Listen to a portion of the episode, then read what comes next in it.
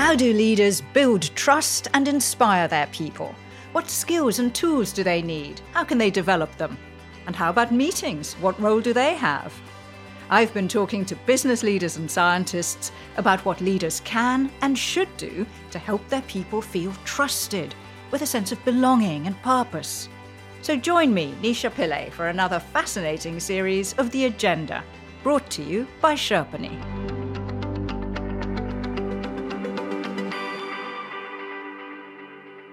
My guest today believes that empathy, authenticity, and personal values are the key to attracting talented people. Let me introduce you to Miriam Mertens. She has decades of experience in the tech industry and a passion for getting the most out of people, which is why she set up DeepSkill, a digital business aimed at fostering human centric leadership.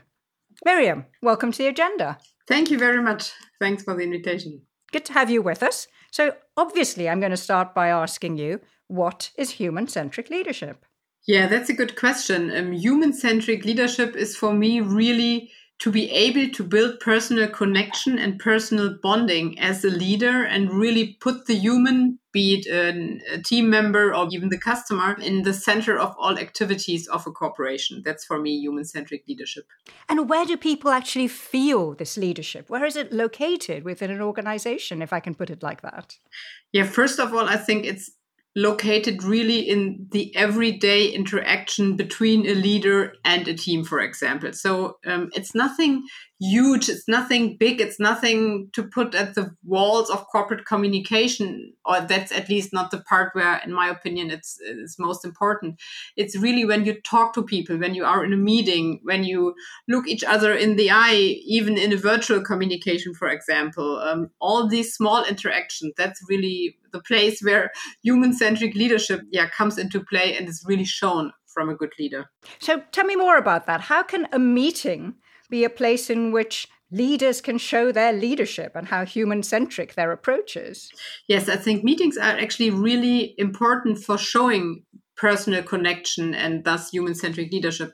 Because meetings, although in our today's business world, they're often very short, very compressed, often only via virtual communication or video conference. They are really the place where human interaction and emotional bonding can be shown and displayed. So, for example, the question how decisions are taken in meetings, or how speaking time is distributed, or also how asking each other, How do you do? How do you feel? what's going on around you where are you at the moment are you at home is something crazy going on uh, behind you and nobody really sees it or like are you really concentrated? All these things are really important questions when you talk to each other. And um, i think the virtual communication and virtual meetings sometimes have the risk that you forget that that you just focus on content and yeah they're really short so I think it's really important to be very conscious about that and put these thoughts also in virtual meetings like it used to be when you met physically. Yeah, I have to say that my experience of virtual meetings doesn't really chime with what you've just been describing as a as a kind of goal to aspire to. Yeah, I mean especially in in the COVID times I think we have switched from the physical meetings or from hybrid settings fully to virtual meetings and didn't really think about the consequences. So in my opinion at least least now it's time for really doing like these things more consciously, setting agendas more consciously, and really also paying attention how to set up emotional bonds between team members. So, emotional bonds between team members, recognizing people in their whole humanity, including our messy lives beyond work. Is this what you mean by being authentic as a leader? Because I've, I've heard you talking about authenticity in business and, and wondered what you meant by it. Authenticity for me is a bit more than just setting up emotional bonds, although that's also, of course, really important. Probably authenticity is a precondition for doing that. But for me, it's a bit more. To be an authentic leader means for me firsthand to be very clear oneself about personal strengths, talents, and derive from that personal values. And I think you have to be really clear about what's important for yourself to be a good leader. What do you want to do and what do you not want to do? And once you have that set up, you can align that with corporate values. But you need to know, of course, beforehand what's important for you to align that with corporate values. And that's um, the precondition for being authentic, to have really an alignment between what you think and what you say, and also how you act in a corporate setting and what's important for yourself. If that's not congruent, at least I would say for 70, 80%, people feel that and people see that, and then you lack leadership power. Now, I don't recognize this in most leaders that I have worked with. This kind of honesty that you seem to be calling for, that you really know what you stand for. How widespread do you think it is? Is it the norm? Yeah, I think that that people um, look for leaders who are like that, and um, when we think about big leaders, I don't know, big political leaders or, or maybe economical leaders, in my opinion, they they often present that, and I think people look for it and maybe they don't feel the psychological safety to act on that. And maybe they don't feel yeah safe enough to really say what they think. But I think it's definitely something we should look for and we should try to achieve as an economy and as a, as a society. How do we create psychological safety within organizations where we're demanding quite a lot of people? We have targets, we have goals, we have ambitions that have to be met, some are very short term. How can we then, together and around that, create psychological safety? Yeah, I think in, in the business world, it's very important to see that to create psychological safety is something that really pays off economically. So it's something that's good for the people, but it's also good for business on the long run or on the mid mid run at least. If you have an atmosphere where there's fear and no psychological safety, people won't come up with new ideas, with um, maybe new problem solving approaches. They will not just show their full potential, and that's of course bad for the business. That's the first thing. What I think is really important to recognize um, to create such an atmosphere and such a culture. I think it's really important, yeah, to be honest and for example, as a leader, also to admit, for example, if you have done, done something wrong, to create really a good failure culture and be just open about things that didn't go so well, or maybe also open about own fears or risks that you see. And once you've done that and really create a space for people to do the same, I'm sure they will follow and also come up with new ideas and show their full potential that they can bring into the everyday business. And have you witnessed this in practice, Miriam? Yes, absolutely. Um, I think numerous corporations, companies are trying to establish a culture with more psychological safety just because there is also a need for new business models, um, especially in times of crisis like we have now, in times of huge changes, very fast innovation cycles, for example. Um, businesses need new ideas, they need the creative power of everybody. And in these times, I see that many corporate cultures are trying to establish such a culture where people can bring in their ideas. Amongst the many challenges that business businesses are having to deal with. Having come through COVID, we now have all the uncertainty over the economy and what's going to happen to supply chains and inflation, potential recession. But there's also a major talent war going on, trying to recruit the best people, and there are so many vacancies unfilled. What are your thoughts about how businesses and organizations can try and address that and be competitive in the recruitment market. Yes, I mean the war for talents is really tremendous and it's growing. I've, i think it's growing every day. Um, we also see that in our business that it's harder and harder to get good talents. But I see also big chances in this development. First of all, I'm sure it will foster more diversity because companies need to look for new target groups for their employees. So they cannot just rely on the um, job profiles they used to and maybe just get hire the, the, the person they always hired um, in the last years, but really look for new approaches for new uh, groups of people. So that's a big chance in the end, I think. And on the other hand, another good point about the war for talents is that they really need to care about their people because not only recruiting is really expensive in, in times like we have today, and I'm sure it will get worse in the next month and years also if you lose good talents i mean that's even worse because if you have recruited a, talent for a um, high amount of money it's even worse if they quit their job in the next three or six months. So companies really need to think about concepts how to keep people for example and developing them better although it's of course quite challenging. I'd like to unpack both those thoughts because they're both really interesting. The first one you made was companies have to look wider further afield and recruit from different talent pools than they perhaps ever have considered before. Like what, for instance? Can you give us some examples, put some flesh on that idea? Yes, for example, a group of people that we really like to hire are working parents or other people who like to work part time. If we give them this flexibility they need, they're usually very, very loyal team members.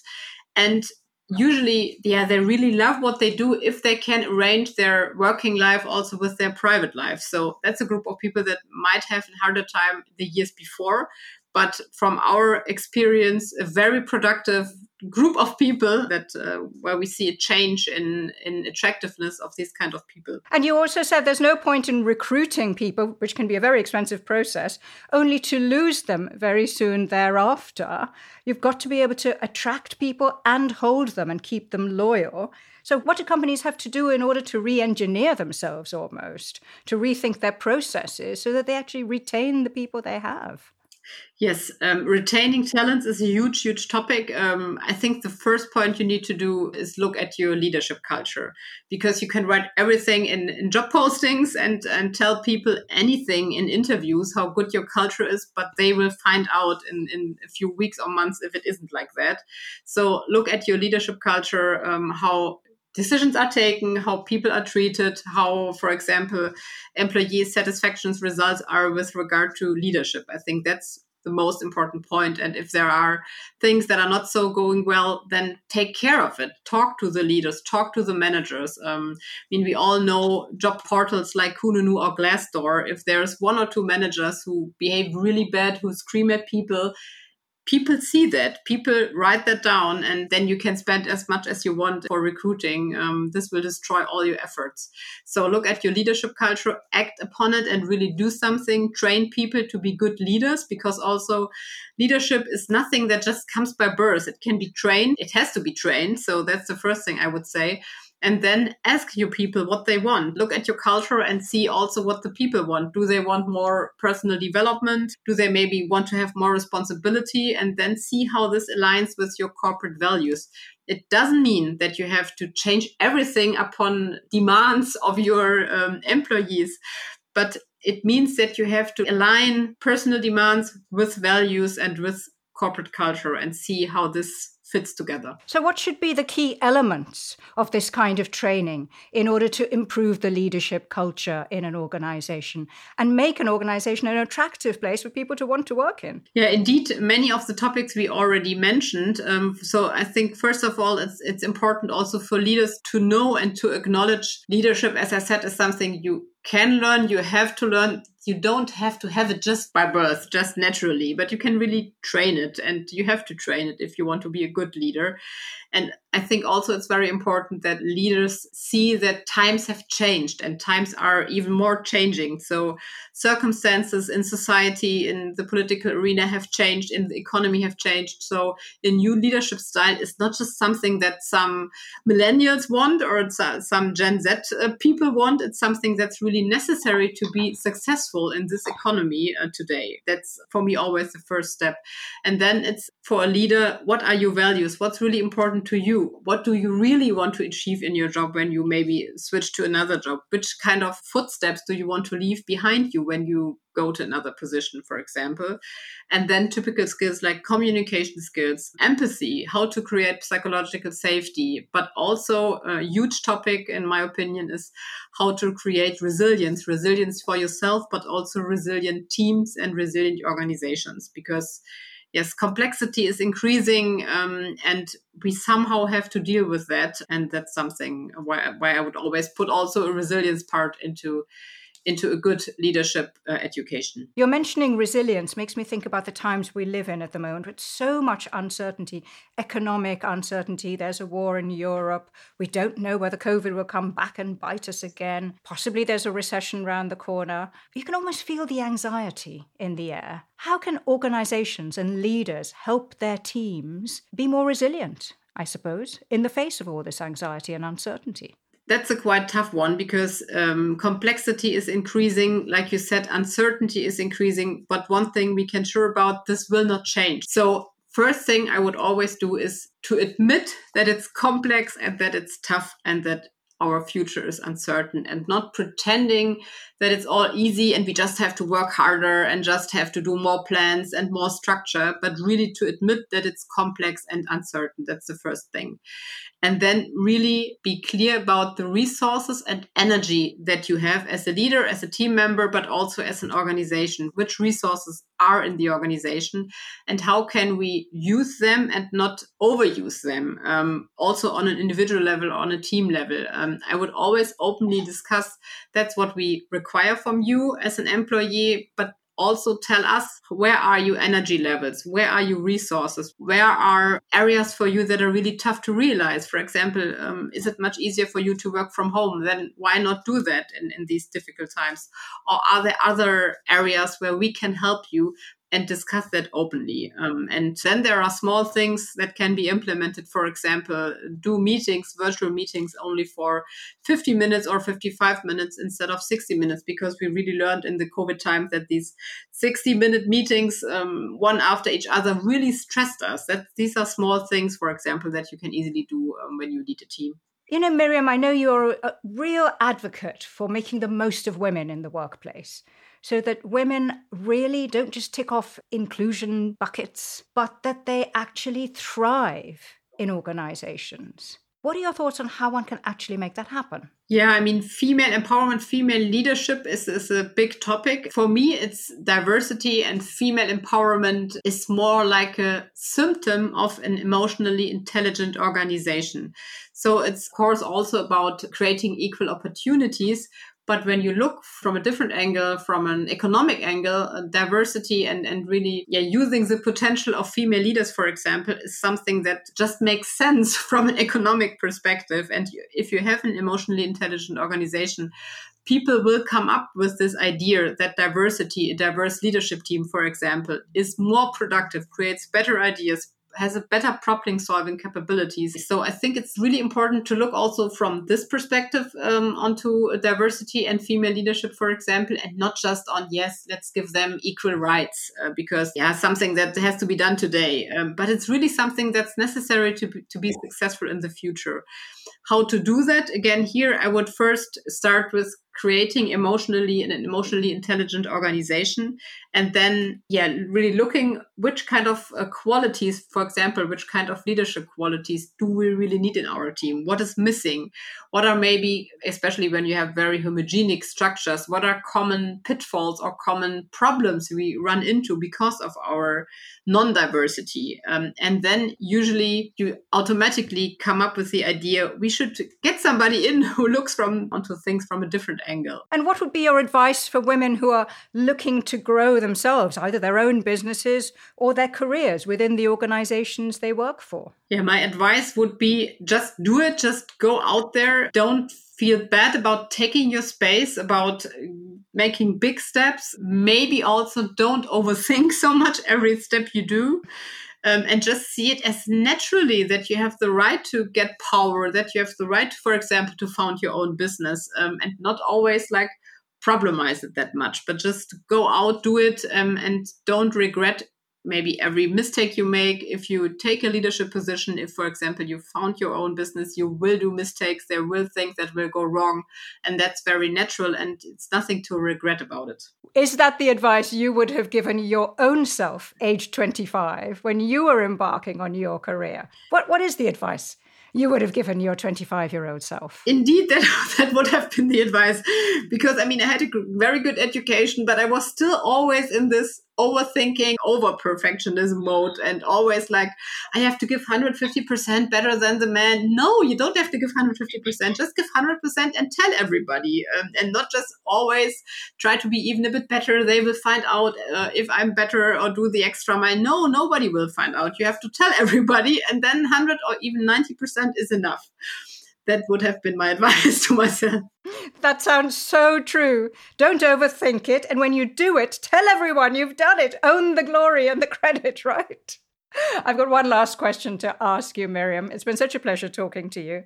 What is your most remarkable memory, your most memorable memory, if you like, of leading people, of connecting with people? Yes, there is one situation or one phase in my life that I have very strong memories in terms of leadership. Um, I when I started my career, I worked as a management consultant and I worked a while in Nigeria. And uh, like I said before, I was really like a typical German, very structured, efficient um, young management consultant, always like really on a hurry and always ticking boxes and, and fulfilling KPIs and always having spreadsheets around me. Um, and in Nigeria, the corporate culture I worked in was very different, was very much about having fun. For example, playing music all the time in the work area. And um, we had a very good manager of, of my team I was working in. And he was really creating or doing leadership by yeah creating a great atmosphere like i said like for example laughing having a good time and really bonding with people